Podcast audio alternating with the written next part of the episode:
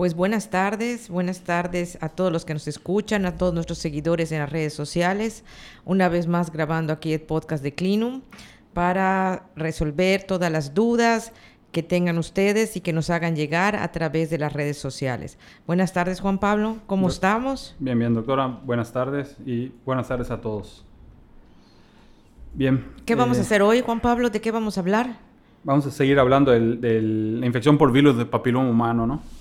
Digo, ya estuvimos ahorita platicando un rato y como siempre podríamos platicar horas y horas y horas de esto. Eh, bueno, la vez pasada platicamos un poco del, tema del virus, qué es el virus, cómo se infecta una persona del virus, eh, cuánta gente está infectada de este virus. Y hoy vamos a tocar el tema del diagnóstico, que es algo muy importante, ¿no? Y vamos a hablar diagnóstico en hombres, diagnóstico en mujeres. Entonces, doctora, si nos explica un poco acerca de el diagnóstico del virus de papiloma humano en las mujeres. Bueno, eh, una de las cosas importantes antes de empezar es que a veces hay una creencia falsa de que el diagnóstico se puede hacer en suero. Esto es totalmente incorrecto. Hoy por hoy no existe este tipo de diagnóstico. No descartamos. Doctora, ¿qué es el diagnóstico en suero? O sea, que te, de sangre. Claro. Perdón, que, sea, que vayas, o sea, vengo a que me tomen sangre para que me hagan virus de papiloma. En este, sí, ríete, ni modos. En este momento, esa, esa opción no existe. Ya hay algunos eh, investigadores asiáticos trabajando en esta opción. Fíjate qué interesante, pero todavía no hay. Así que hoy por hoy, si alguien les dice, vayan a que les saquen sangre para hacer el virus, para que les diagnostiquen virus de papiloma, pues cuestionen un poco a ver si sabe un poco más. Entonces eso, antes de empezar, esa es la primera puntualización. ¿Ok? Bien, entonces puntualizamos. El diagnóstico de la infección por virus de papiloma, papiloma humano no se hace en sangre. En sangre, Es correcto. Correcto. Bien. ¿Cómo se hace en las mujeres? Ok, en las mujeres, tanto en las mujeres como en los hombres, hemos hablado y casi todos los que estamos sabemos que es por una infección estamos hablando de la infección de genitales, entonces hay que tomar muestra de genitales. En el caso de las mujeres tenemos tres opciones. Eh, la más conocida es el Papa Nicolau, también llamado citología. Si alguien les dice, es que anda a tomarte tu citología o por favor toma tu citología, es un Papa Nicolau.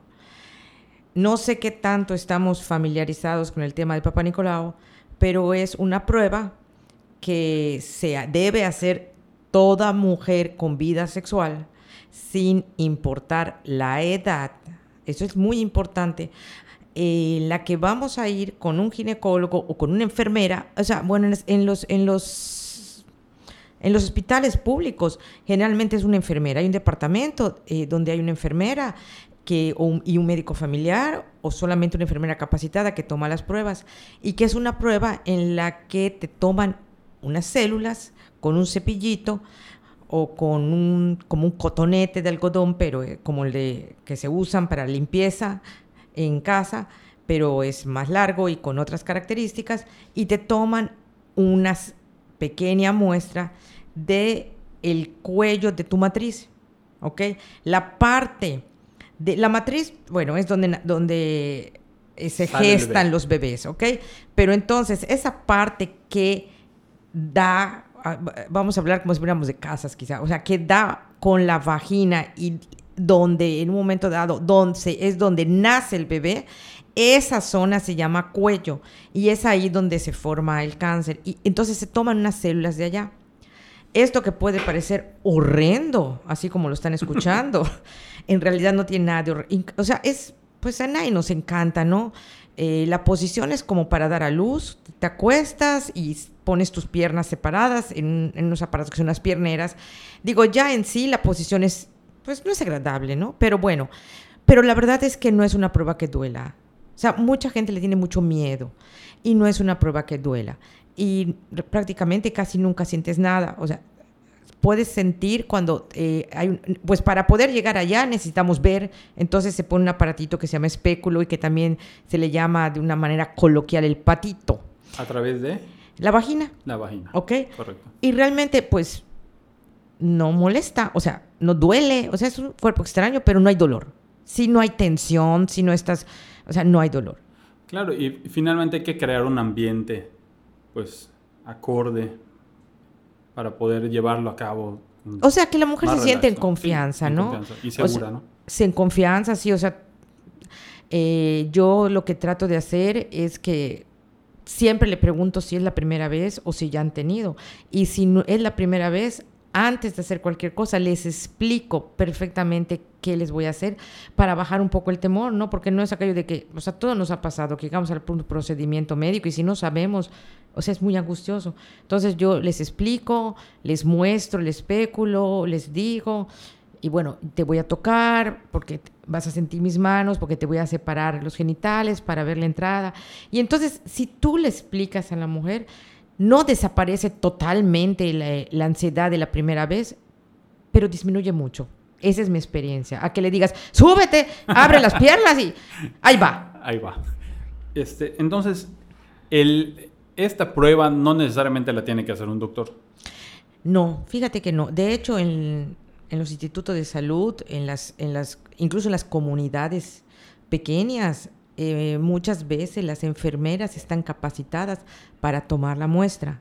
Ahora, interpretar la muestra, ahí sí se necesita de una persona, pues un doctor o incluso un citopatólogo, o sea, gente capacitada especialmente para esto. Para interpretar. Bien, ¿y cuál sería la diferencia, que obviamente si hay una gran diferencia, con el tema de la colposcopía? Ok. La colposcopía es una prueba complementaria. O sea, y es una prueba en la que esencialmente, a ver, la postura es la misma, va o sea, se va a ver siempre la misma zona porque ahí es donde se empieza a formar el cáncer cervicoterino. Solamente se va a usar un espéculo. Ahí sí necesitamos, aquí sí tiene que ser un ginecólogo que además eh, haya recibido entrenamiento en colposcopía, porque pues hay que entrenarse, o sea, no es una prueba que, que no requiere un entrenamiento, no para hacerla, hacerla no es gran cosa, sino interpretar lo que ves. Educar el ojo, ¿no? Y saber qué es lo que estás viendo, porque ¿qué es lo que pasa? En el otro realmente solo ves el cuello y pues nada más podrías ver algo si hubiera una lesión grande, pero esas lesiones microscópicas a tu ojo no las ves, ¿no? Tú tomas la muestra y pero en cambio en la colposcopía de lo que se trata es que se pone ácido acético en el cuello eh, que va a hacer que si hay una lesión resalte, quede de color blanco y, no vas a observar a ojo, sino a través de un microscopio. Entonces ya la observación es mucho más detallada, se puede ver claramente si hay lesiones, incluso con mucha experiencia se puede saber qué tipo de lesiones, qué grado de lesiones. Y pues es una prueba complementaria y en un momento dado sí se puede ubicar la lesión, en dónde está. Cosa que en otro, pues nada más sabes que hay una lesión porque eso te dijo el reporte, pero no sabes dónde está. Y en un momento dado, que hay que tomar, si hay que tomar una biopsia, que la biopsia es quitar un pedacito para analizar, pues si no tuviéramos una colposcopía, pues no sabríamos qué pedacito quitar porque no podríamos ver dónde está la lesión. Esa es la diferencia. Y son complementarias. son, o sea, no, una no suple a la otra. Más o menos, ¿cuánto? vamos a irnos al, tema de la citología Papa Nicolau. Sí. Porque estamos hablando que la colposcopía es un estudio más avanzado que tiene que ser hecho por un especialista que además está entrenado en colposcopía, que además tiene que tener un equipo especial. Sí. Dale. Bien, entonces, regresamos a la, citología o Papa Nicolau. ¿Cuánto dura aproximadamente un, estudio de Papa Nicolau? Que te lo hagan. Sí. Pues no dura nada. O sea, en lo que llegas, te explican, te quitas eh, la ropa interior, te acuestas. ¿Qué te puedo decir? cuando cuando el cervix, o sea, cuando el cuello es de fácil acceso, en cinco minutos estás afuera, siete minutos. En hay ocasiones que puedes tardar un poco más por la posición del cuello, ¿no? Que entonces no lo logras buscar fácilmente y puedes tardar, ¿qué más? Diez minutos. Diez minutos, bien. comentó que se debe hacer en las mujeres que han empezado vida sexual a cualquier edad. Sí. ¿Y qué hay de una mujer 18 años que no ha iniciado vida sexual? No. Ok. ¿Y las personas que no han iniciado vida sexual? O sea, las mujeres. La norma oficial dice que toda mujer con o sin vida sexual a partir de los 21 años se debe hacer, eh, empezar a hacer las citologías. ¿Cuál es la diferencia entre tener vida sexual y no tener vida sexual? En el caso la de las mujeres que no tienen vida sexual, eh, ya platicamos que la infección del virus papiloma se transmite por vida sexual en el 99% de los casos y que el 100% del cáncer, de este tipo de cáncer de que estamos hablando, es por virus papiloma. Entonces, si tu mujer no has iniciado vida sexual, tu riesgo de tener, es, de, de- de desarrollar ese tipo de cáncer prácticamente es ínfimo o nulo. O sea, estaríamos hablando de 0.3, 0.4%. Claro, pero hay que puntualizar el tema que hablamos la vez pasada de la vida sexual y el coito, que son cosas diferentes, ¿no? Ah, no, sí, claro. De hecho, acaba de salir, acabo de leer un artículo que habla del tema de, la de los hombres que se contagian de papiloma sin tener actividad sexual. Que al final era una, una actividad sexual, que era masturbación o jugueteo o toqueteo entre, entre parejas. Entonces, realmente es una es actividad sexual, ¿no? Sí, claro, claro. Entonces, nuevamente, que fue de lo que platicamos el, el podcast pasado. claro, para definir bien cuándo, cuándo podríamos considerar vida sexual, es una relación íntima con, Sí, con una persona del mismo sexo o de otro sexo. sí, ah, sí, efectivamente. Eh, eso debe, debe, debe quedar claro, ¿sí? Y algo importante, dame dos minutos. eh, muchas veces existe la creencia que hasta que yo tenga hijos o hasta que yo tenga una pareja estable, y realmente no es así.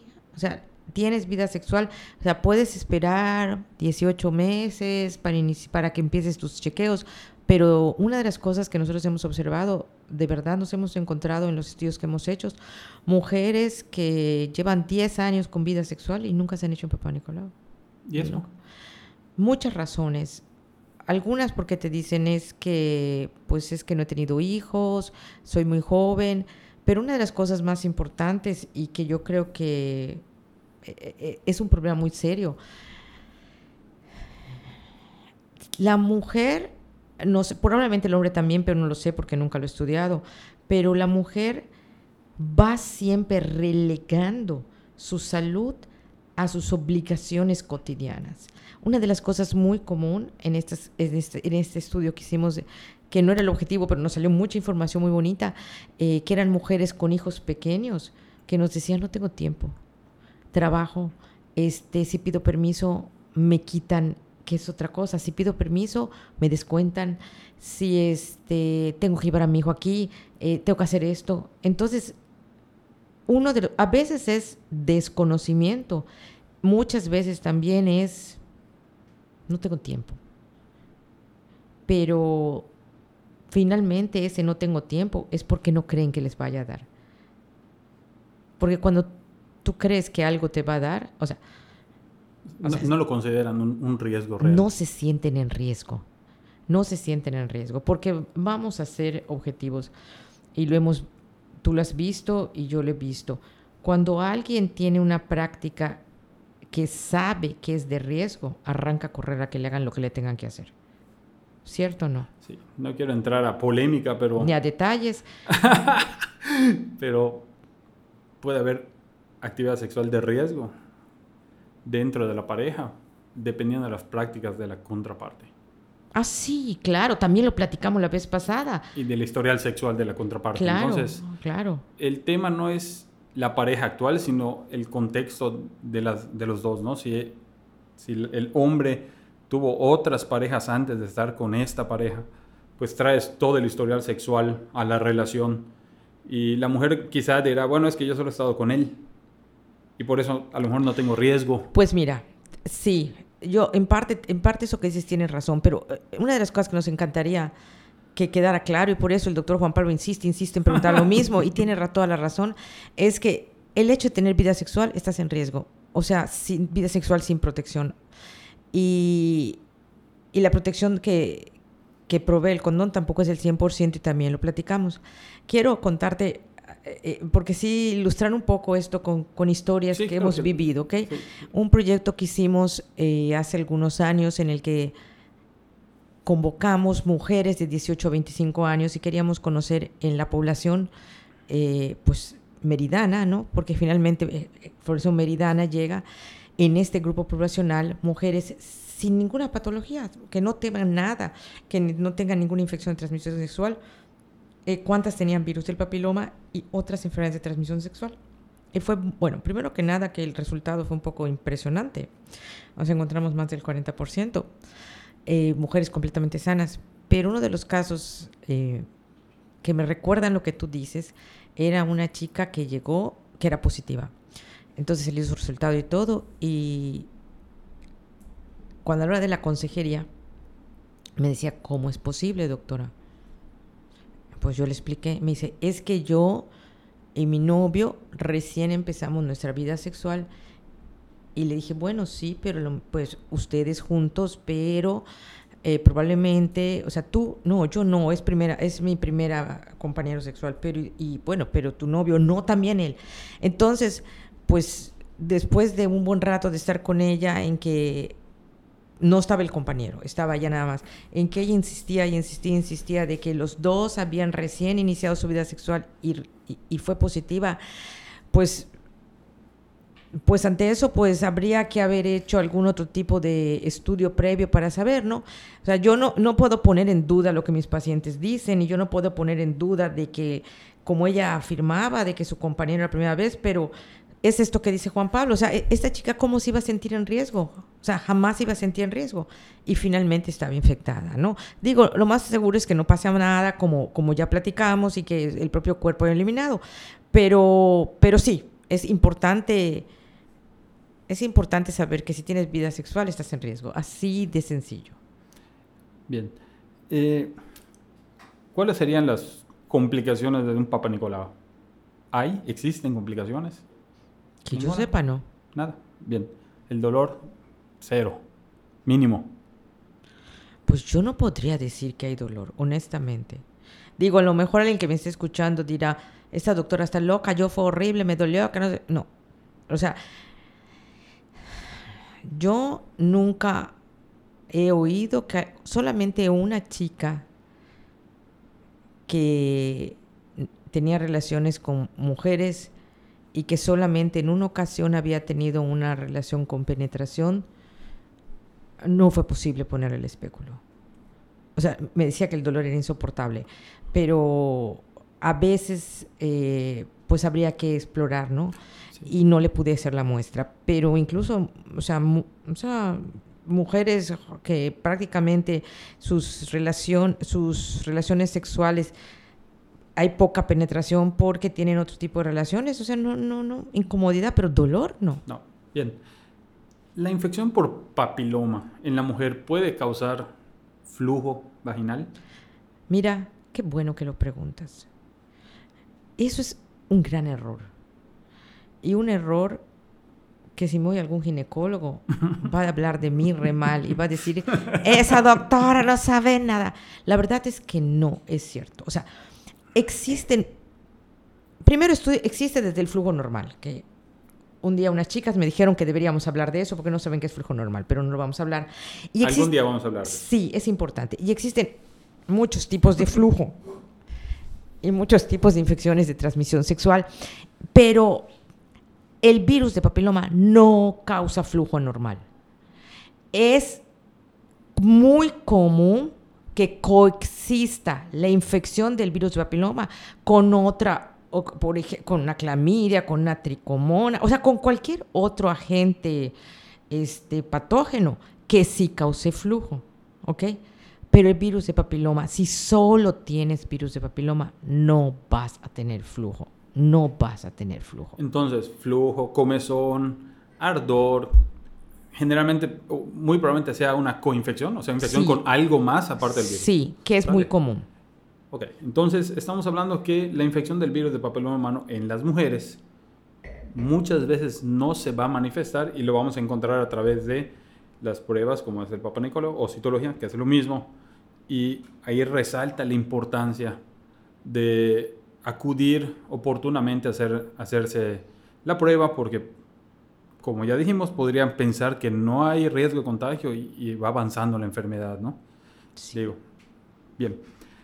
¿Qué hay de las verrugas en las mujeres? Pues las verrugas en las mujeres, como mencionamos, las verrugas es una manifestación de la infección que, aunque es mucho más común en hombres, no vamos a entrar en detalles por qué.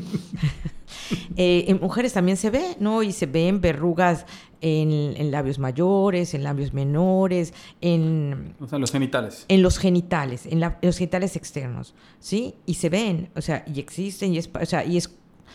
Pues no puedo dar datos así eh, numéricos duros porque no es algo que se reporte de una manera cotidiana, pero de que existen, existen, de que es parte de la infección, es parte de la infección, igual que en los varones, es una infección que esa infección no te va a llevar a cáncer. O sea, una verruga no se va a convertir en cáncer. Entonces, eso es. Pero si tú tienes una verruga, es muy probable que también tengas infección en el cuello del útero del que estábamos hablando. Entonces, sí es, o sea, es, o sea, has estado en contacto con el virus y seguramente o muy probablemente te es infectada adentro también. Entonces, eso también hay que tenerlo en cuenta. Hay una pregunta difícil. Una mujer que tiene un papá negativo, aún así podría estar infectada de papiloma. Sí. Y no es difícil esa pregunta, me han preguntado cosas peores. claro que sí. Claro que sí. Y este. Y ¿Por qué? Ajá, eso voy a explicarte por qué. pues mire, todas las pruebas de cualquier tipo tienen pues una capacidad para detectar lo que están buscando, ¿sí? Y hay unas que son más exactas, otras que son menos exactas, dependiendo de la prueba. En el caso que nos ocupa, que es la infección en las mujeres, digamos que hay tres. La citología o el Nicolau, la colposcopía y después siguen las pruebas de biología molecular. Y cada una de... Dijimos que no palabras domingueras. Ah, bueno, ok. Y otras pruebas, bueno, pruebas moleculares. Especiales. Especiales. Vamos a decir, pruebas especiales. Ok, pruebas especiales. Así Juan Pablo me atormenta mucho. pruebas especiales. Entonces, eh, hay, por un lado, son dos cosas. Por un lado, las pruebas de la citología. Puede haber infecciones que no sea capaz de detectar porque tiene sus limitaciones propias de la prueba. O sea, no voy a entrar por qué, pero las tiene. ¿sí? Entonces, por un lado podemos tener mujeres con una citología normal, pero que si va a colposcopía, allá se vean las lesiones. ¿Correcto? Correcto. Eso es porque es una prueba más avanzada más sí, que tiene más, capacidad, sí. Más, tiene más capacidad de detectar sí. la enfermedad. Pero también tenemos mujeres que pueden ser negativas a citología, negativas a colposcopía y positivas a pruebas especiales. Son aquellas mujeres en las que el virus no ha causado ni una lección, está allá, pero no ha causado ni nada, no se ve. O sea, y puedes, y lo más seguro es que ese virus pues se elimine solito. Portadoras asintomáticas portadoras asintomáticas, exactamente. Entonces, este mito de que el hombre es un portador asintomático y la mujer no, lo desechamos. Sí, porque ya lo definimos. Sí, ambos pueden ser portadoras asintomáticos. Sí, sí, sí, definitivamente. Muy bien. ¿Qué más con las mujeres? ¿Qué otra forma de diagnosticar la enfermedad? Pues ver las lesiones. Eh, bueno, ver las lesiones si tienes verrugas. Si no tienes verrugas, a través de la citología. ¿sí? que es la que la prueba que se hace por excelencia, ¿ok? Pero en mujeres, ¿qué se está haciendo ahorita? Como, como esta, lo que decía, no todas em, las mujeres son positivas a la citología. Y se ha visto que las mujeres jóvenes, ¿eh? estamos hablando mujeres menores de 30, 35 años, la posibilidad de eliminar el virus es muy alta entonces no se recomienda más allá que la citología de una manera rutinaria, pero bien hecha con el periodo de tiempo adecuado y todo. Y, lo que se está haciendo en las mujeres de 35 y arriba es hacer simultáneamente la citología y las pruebas especiales para detectar virus de papiloma, ¿ok? ¿Por qué? Porque si tú tienes, eh, está muy bien estudiado, si tú tienes mujeres, tú puedes tener mujeres negativas a citología, eh, positivas a virus de papiloma, que se, están en un riesgo de desarrollar lesiones, o sea, hay que vigilarlas de cerca, porque el riesgo de que desarrollen eh, lesiones que podrían llegar a cáncer es alto, ¿sí?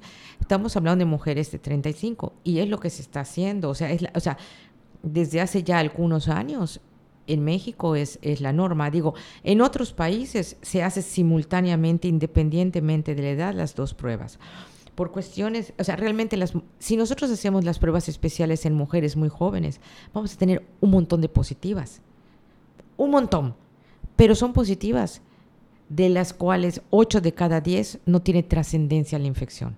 En cambio, en una mujer de 30, 35 años, ya, ya la situación es diferente, ¿ok? Entonces es donde se recomienda, o sea, no se recomienda y se hace es hacer, sí, mi citología, pero también mi prueba especial. Porque si mi citología sale negativa, pero mi prueba especial sale positiva, pues yo necesito un, seguimiento más estrecho. Ok, tengo dos preguntas. Sí, como Muy buenas. Uno, ¿por qué me haría una colposcopía en vez de un papanicolao? Ok. cuando digo, bueno, me voy a hacer una colposcopía y cuando digo, bueno, solamente me hago el papanicolao. ¿Son situaciones diferentes? En mujer, mira, es muy importante también la edad de la mujer, eh, las condiciones de riesgo de la mujer. Vamos a hablar edad de mujer. Las mujeres jóvenes se recomienda hacer citología. Eh, lo que la norma recomienda es hacer citología y si tienen, si sale que tienen virus de papiloma o una lesión, pasar inmediatamente a colposcopía. Es la norma. Es la norma. Toda mujer que en su citología sale lesión de bajo grado, que implica que tienes el virus, pasas a colposcopía. Te mandan directamente a clínicas de colposcopía. ¿Ok? Y ya mujeres de... O sea, esta norma se mantiene. Entonces, pero en el caso de las mujeres que mayores de 35 años le hacen citología y le hacen virus papiloma, si una de las dos pruebas sale positiva, pasa a colposcopía. ¿Ok? Y en colposcopía, ¿qué es lo que, cuál es la ventaja de la colposcopía? Lo que yo decía, ok, entonces ya puedo ver la lesión, puedo, incluso a veces la, la, citología te puede decir es una lesión de bajo grado, pero al verla tú estás viendo que no es de bajo grado. Sí, porque la ve al microscopio. La ves al microscopio y ves sus características y puedes decir esto no es bajo grado, esto necesito biopsiarlo o no necesito biopsiarlo. Y si necesito biopsiarlo, ¿dónde está? Ah, pues aquí, de aquí voy a agarrar el pedacito que me voy a llevar, o le voy a dar tratamiento, o sea, ¿me entiendes? Entonces, eh, esta es la situación, esta es la situación. Pero las mujeres arriba de 35 años se deben hacer citología y se deben hacer prueba especial. Bueno, vamos a, vamos a hacer algo. ¿Qué le parece si, en, la página de, face, de Facebook, de, la, de, Clinum, subimos el, pues, cómo son las indicaciones, ¿no? Hacemos un resumen de la norma oficial. Y la subimos, dale. un pequeño resumen esa, y la subimos. Exactamente, me parece muy bien. Digo, para, para, para despejar toda duda de cuándo empezar, con qué periodicidad y esto, ¿no? Porque otra cosa es importante. Tú puedes tener una, eh, una lesión colposcópica, ¿ok? Pero no necesariamente eso te está indicando que es un virus que causa cáncer. Entonces, cuando, eh, eh, cuando no lo dije, lo pensé, cuando estamos hablando de pruebas especiales, es saber si tengo algunos de los virus que causan cáncer. Tener virus que no causan cáncer no, no me importa no saberlo, o sea, pero tener un virus que causa cáncer. Ok, bueno, entonces ya más, ya, ya, ya tocamos el tema de, la citología, el Papa Nicolau, que es lo mismo, la colposcopía, ya dijimos que vamos a subir esto. Vamos a cerrar ahí y le voy a hacer una quiero que nos explique qué son las pruebas especiales. ¿Por qué son, por qué son especiales? Usted las hace en el laboratorio, tiene toda la experiencia. Y es importante porque estas mismas pruebas las usamos en los hombres. Sí, claro. Explíquenos qué, por qué se llaman pruebas especiales. Tú le pusiste el nombre de pruebas especiales. la palabra no dominguera. O sea, ¿cuál es la palabra dominguera para la prueba especial? O sea, la palabra científica. Pruebas de biología molecular. Prueba de biología molecular. ¿Qué significa eso? Ok. Las pruebas especiales, como aquí don Juan Pablo quiere decirles, Bautizadas. bautizadas por el doctor Juan Pablo, son pruebas que tienen la capacidad de, que poner, de saber, de saber si el virus está presente, aunque no haya ninguna lesión. Que lo que hace es el genoma del virus, una parte del virus se puede poner de manifiesto, ¿ok? No ver a un microscopio, no nada de este tipo de cosas, pero es una prueba que tiene esa capacidad. Entonces puedes ver que no tengas ninguna lesión porque eh, pues los virus no, no siempre causan lesiones, ¿no? Y hablamos de los portadores asintomáticos. Entonces, si tú no tienes ni una lesión, no lo vas a ver en citología, no lo vas a ver en colposcopía, pero esta prueba sí lo puede ver. Entonces, la- estas pruebas genéticas Sí, me pueden ayudar a detectar el virus cuando no hay manifestación alguna. Sí. O sea, en los portadores asintomáticos, sí. esto me puede dar a notar el virus en sí, el cuerpo. Sí. Y te pueden decir si los virus que tienes es un virus de alto que te va a causar cáncer o es un virus que no causa cáncer. Y esa es la prueba por genotipos, ¿no? Son pruebas de biología molecular exactamente que identifican los genotipos. ¿Cuántos años lleva haciendo estas pruebas, doctora? Muchos años. Tremendo laboratorio. ¿eh? 1900. Yo, yo la vi en el laboratorio una vez, haciendo sus pruebas. 1995. En 1995 empecé a hacer estas pruebas. Y en las mujeres se están haciendo pruebas, de, de- pruebas especiales. Sí, no te digo que se están haciendo en las mujeres a partir de los 35 junto con la citología. Se está haciendo una prueba que se llama PCR. PCR. Sí, Ok, vamos a llamarle PCR, que es un, un tipo de prueba especial. es un tipo de prueba especial que es muy común, al, en- al menos en el ámbito médico es muy común y, y que creo que es, un, es muy fácil identificar el PCR para papiloma, ¿no? Porque así, cuando hablemos de hombres, vamos a hablar del PCR para hombres. Sí, ah, digamos que es un nombre. Es un nombre. Así como hay biometría hemática, hay general de orina, hay, Química química sanguínea. sanguínea. Le vamos a hablar PCR para papiloma. ¿Algo más en mujeres, doctora? ¿O nos saltamos a los hombres? En cuanto a diagnóstico, Sí. pues yo creo que genera, en global, yo creo que, que es todo. Lo importante también es la periodicidad. O sea, una de las cosas que también hemos visto, ah, sí, hay dos o tres cosas que quiero decir, este, que hemos visto es que se hacen una prueba y luego pasan 10 años y luego se vuelven a hacer otra y así, ¿no? Entonces, hay cierto, o sea, tiene que haber una periodicidad Claro. para hacer, o sea, para, o sea, tienes que tener un, o sea, Un seguimiento. un seguimiento, tu, o sea, hacerte tu prueba eh, para, de- con cierta periodicidad, ¿ok? Ya se me vinieron varias ideas a la mente. Como Y, y algo, algo que es importante, este, mm, las mujeres que tienen sexo con mujeres también se tienen que hacer su citología. Por favor. O sea, eh, todavía hay el mito, y no solamente entre la población, a veces hasta en los profesionales de la salud, que como el hombre es el causante El- de el todas nuestras malo, malo, desgracias, sí, sí, sí. este, si yo no tengo relaciones con hombres o hace 10 años que no dejé de tener relaciones con hombres porque ahora solo tengo con chicas, pues yo ya no tengo por qué hacer el Papa Nicolau. Esto es un craso error. Entonces, sí, por favor, niñas que me escuchen, niñas que tienen sexo con niñas, por favor, cuídense porque ustedes también se pueden infectar. Muy bien. Bien. Bueno, hablamos de los hombres. ¿Le parece? Me parece. Bueno, ¿qué hay del diagnóstico del papiloma en los hombres?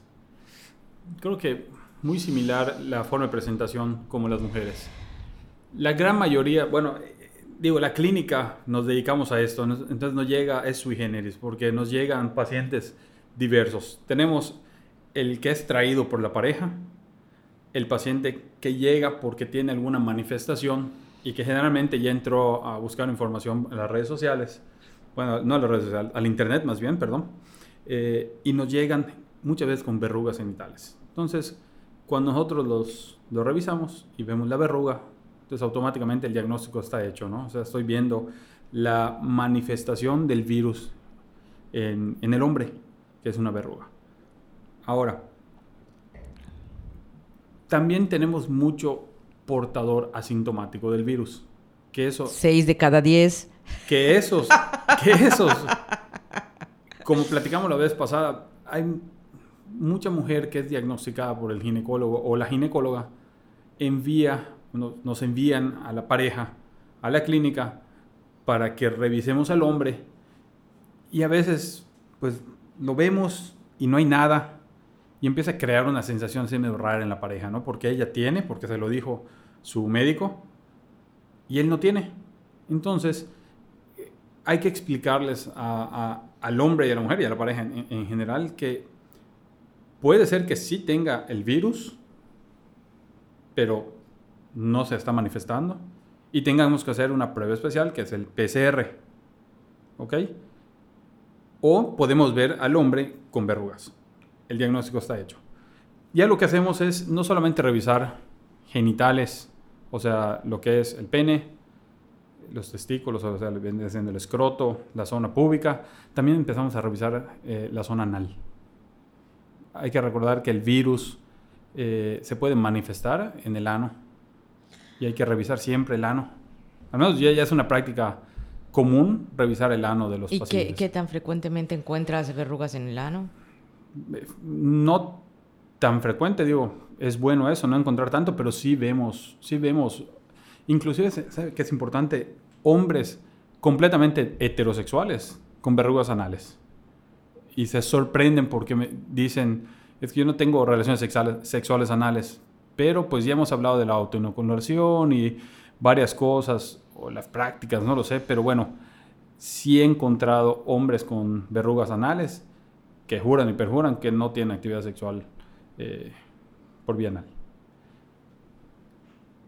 Así se presenta. Ah, mira, bueno, no vamos a discutir esto en este instante, o si quieres podemos conversarlo, pero aquí va lo mismo, lo mismo que tú decías. Si están pensando en que solamente penetración anal es igual a sexo anal, claro. pues no, pero, o sea... El jugueteo, mil, mil cosas. Sí, claro. Que digo, si trajéramos acá unos jóvenes, o sea, podrían ilustrarnos muchas cosas. Entonces, es, es, lo que tú dices, ¿no? Cuando solo se piensa que la penetración es igual a, sexualidad, a sexo, ¿no? Claro. Y no. Hay otras formas, ¿no? Hay otras formas. Entonces, creo que es importante eh, recalcar el tema de que cuando, cuando, nosotros revisamos a los pacientes, no es solamente revisar el área genital, sino también hay que revisar intencionalmente el área anal o perianal, ¿no? Bien. Cuando tenemos pacientes asintomáticos, hacemos el PCR. Y creo que voy a describir como la prueba porque es muy importante. ¿Qué, hemos visto mucho en, pues en la consulta? Sin hablar de, lugares específicos, pero muchos de los hombres van a los laboratorios a pedir su prueba de para papiloma y lo que hacen es literal la cabecita del pene que es el glande el huequito por donde sale la orina el wish que se llama el meato lo abren y ahí le meten un cepillo, un city brush. Y es un dolor tremendo. Y eso lo mandan a analizar. Entonces, el hombre tiene un pánico terrible a la prueba de papiloma.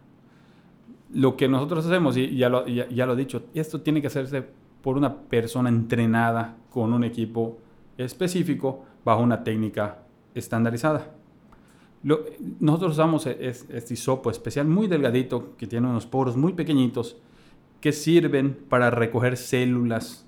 Estas células tendrán este material genético del virus que vamos a analizar en la prueba que hace la doctora. ¿Sale? Que no la hago yo, ¿ah? Bueno, que usted es experta en hacer. Una vez que tomamos esta muestra con mucho cuidado, mucha suavidad, pero recolectando células lo ponemos en un tubo especial con una solución especial para que se mantenga esta muestra. Después tomamos otro cotonete y podemos ir tomando muestras del glande, o sea, la cabecita del pene, la piel del pene o el cuerpo del pene, la zona del pubis, desde ese huesito, la base del pene, el escroto, que es están los testículos, inclusive el área perianal y perianal son diferentes, digo, no, no, no les puedo mostrar ahorita la anatomía, pero bueno, es tratar de encontrar el virus en diferentes zonas en el área genital del hombre. Y esa es la forma como nosotros podemos detectar el virus en hombres que no tienen verrugas. Es la famosa prueba especial o PCR para papiloma y básicamente hacemos de dos tipos. El, el, PCR que es de screening, que me dice tengo o no tengo el virus. Palabra dominguera. Dominguera. El PCR de sí o no, si tengo o no tengo. Y un PCR de si tengo y qué número o qué tipo de virus tengo. ¿Sale? Entonces es importante, ya nos están cortando aquí, saber que eh, el hombre puede manifestar verrugas, puede no manifestar lesiones, inclusive cáncer, ya vamos a hablar de cáncer de pene más adelante, pero los que no manifiestan lesiones, verrugas o lo que sea, podemos hacer esta prueba especial que tiene que ser hecha por personal capacitado, con una técnica estandarizada y con un equipo especializado. Sí, muy bien, Juan Pablo. Eh, como dice Juan Pablo, ya nos están, aquí nuestro productor nos está diciendo que hay que cortar. y está bien. Eh, nada más quiero eh, puntualizar una cosa de lo que lo dijo el doctor. ¿Qué sucede si yo voy a un lugar X y para hacerme la prueba porque me mandaron y me toman como describió el doctor Juan Pablo solamente del meato urinario y salgo positivo? Lo que quiere decir es que en ese punto no tengo el virus, pero los genitales de los varones son mucho más extensos que el meato urinario. Entonces, pues me puedo ir feliz de la vida a mi casa a pelear, o sea, se puede el varón ir a su casa, pues no feliz de la vida, digo un poco molesto, a pelear con su mujer, porque él no tiene el virus, cuando en realidad no se hizo un muestreo adecuado. Entonces es muy importante no solamente hacer las pruebas, sino que estén bien hechas, bien tomadas. Eso es fundamental. ¿sí? Y entonces, pues para eso se ha estandarizado una muestra y se ha capacitado, el doctor Juan Pablo está eh, capacitado en esto, de hecho él es el que toma las pruebas como urólogo, y esto es importante. Quiero, quiero decir algo antes de terminar. Eh, otra, forma, otra, otra utilidad de la prueba del PCR es, porque me lo preguntan mucho los pacientes, ¿cómo sé si ya se me quitó la enfermedad? Por ejemplo, alguien que llegó con verrugas, se las quitamos, se las eliminamos y dice, ¿y cómo sé si se me quitó o no el virus? Bueno, puede ser que tengas mucha paciencia y que te revises, te revises y si no vuelves a presentar ninguna lesión, muy probablemente no lo tengas o podrías hacerte esta prueba y saber si sigue o no el virus en tu cuerpo. Así es. Y, bueno, hay un montón de cosas interesantes, porque esto es como una telenovela. ¿Y qué pasa si uno tiene y otro no tiene? Eso vamos a discutir la próxima, vez, porque también es muy común y también tiene toda una explicación y, es importante que, que, la gente lo sepa. Doctora, muchas gracias. Buenas noches. Pues muy buenas noches, gracias por escucharnos. Por favor, eh, queremos oír todas sus preguntas, todos sus comentarios a través de nuestra red social para poder, pues, hacer... Eh, difundir. Difundir lo que realmente ustedes quieren saber, quieren conocer. Y, les esperamos dentro de 15 días. ¿Qué fecha va a ser dentro de 15 días? Vamos a estar disfrazados de Santa Claus y de arbolito. Más o menos. 27. 27. bueno. De los regalos. Bueno, después de abrir los regalos, que esperamos que nadie nos traigan virus de papiloma. nos vemos entonces. Pues muchas gracias por escucharnos. Compartan nuestro podcast, por favor, a todas las personas que, que consideren que, que les puede ser de gran utilidad. Pues muchísimas gracias. Buenas noches. Hasta luego.